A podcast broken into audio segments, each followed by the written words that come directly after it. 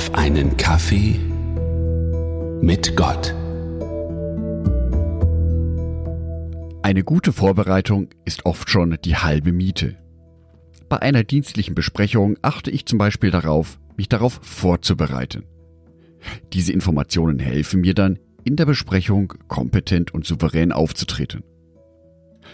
In wenigen Tagen feiern wir eines der größten christlichen Feste, nein, das größte und wichtigste christliche Fest überhaupt.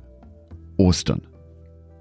Zur Vorbereitung auf dieses wichtigste christliche Fest bietet sich die Karwoche an, in der wir uns jetzt gerade eben befinden. In dieser Karwoche können wir die letzten Erlebnisse von Jesus sozusagen nochmal in Echtzeit durchleben. Die Karwoche beginnt mit dem Palmsonntag. Dieser war am vergangenen Sonntag. An diesem Tag wird daran gedacht, wie Jesus triumphal in Jerusalem eingezogen ist. Johannes Evangelium Kapitel 12, die Verse 12 bis 15. Am nächsten Tag verbreitete sich die Nachricht, dass Jesus auf dem Weg nach Jerusalem sei. In der ganzen Stadt.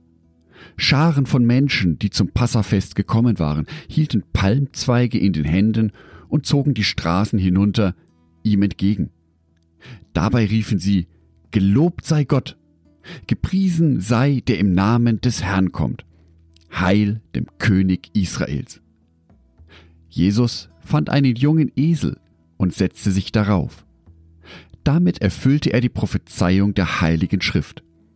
Fürchte dich nicht, Volk Israel. Sieh, dein König kommt.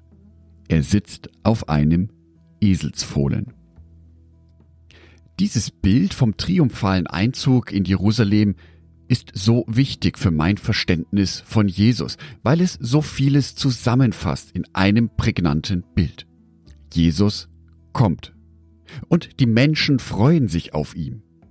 Aber er kommt nicht wie der große, übermächtige Herrscher, sondern ganz bodenständig auf einem Eselsfohlen.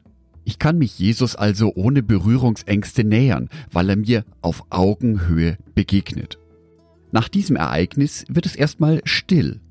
Und in der Karwoche haben wir die stillen Tage von Montag bis Mittwoch. Also auch noch heute einen stillen Tag. Dadurch zeigt mir Jesus, dass es nicht immer um das Spektakel geht, nicht immer um die großen Höhepunkte, sondern dass es auch Phasen der Ruhe dazwischen gibt. Dass diese ruhigeren Phasen auch zu meinem Leben gehören, weil diese Ruhephasen einen festen Platz im Erlösungsplan von Gott haben. Der nächste Tag in der Karwoche ist der Gründonnerstag, auch manchmal Heiliger Donnerstag oder Weißer Donnerstag genannt. An diesem Tag gedenken wir Christen an das letzte Abendmahl Jesu mit seinen zwölf Aposteln am Vorabend seiner Kreuzigung. Auch hierbei beeindruckt mich wieder, wie Jesus auftritt. Er war sich seines Leidens bewusst, das vor ihm liegt. Er war sich bewusst darüber, dass sein Leben gewaltsam enden wird. Dieser Realität stellt er sich angstfrei und bewusst. Er verabschiedet sich bewusst von seinen Jüngern.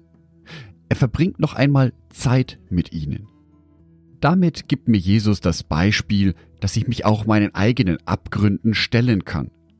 Dass ich nicht vor ihnen davon zu laufen brauche, sondern dass ich verbunden mit ihm durch diese schwere Zeiten hindurchkommen werde. Schließlich kommt der Kar-Freitag. Der Tag, an dem wir Christen ganz besonders an das Leiden und Sterben Jesus denken. Den ganzen Prozess, den er an diesem Tag durchgelaufen hat. Den Kreuzweg, den er zu gehen hatte. Vielleicht ist es uns unangenehm, uns mit diesen Bildern des leidenden Jesus zu konfrontieren. Aber damit sehen wir die Strafe, die Jesus auf sich genommen hat. Die Strafe, die eigentlich uns treffen sollte. Uns Menschen die wir Sünder sind. In nur wenigen Tagen durchlebt Jesus also alle Höhen und Tiefen, die man als Mensch erleben kann. Höhen und Tiefen, die auch uns selber vertraut sind. Momente, in denen wir uns großartig und scheinbar unbesiegbar fühlen, gefolgt von Momenten in Selbstzweifeln und Sorgen. Am Beispiel von Jesus sehen wir jedoch, dass all diese Leiden zu einem Ziel führen, zu unserer Erlösung. Die Karwoche gibt mir einmal im Jahr die Gelegenheit, diese ganze Bandbreite bewusst zu erleben. Ich wünsche dir eine bewusste Karwoche. Eine Woche, in der du dich bewusst mit dem Jubel und dem Leid auseinandersetzen kannst, den Jesus erlebt hat. Eine Woche, die aber auch bewusst macht, dass all dies nicht umsonst passiert, sondern zu einem großen Ziel führt. Unserer Erlösung. Halleluja. Angedacht von Jörg Martin Donat.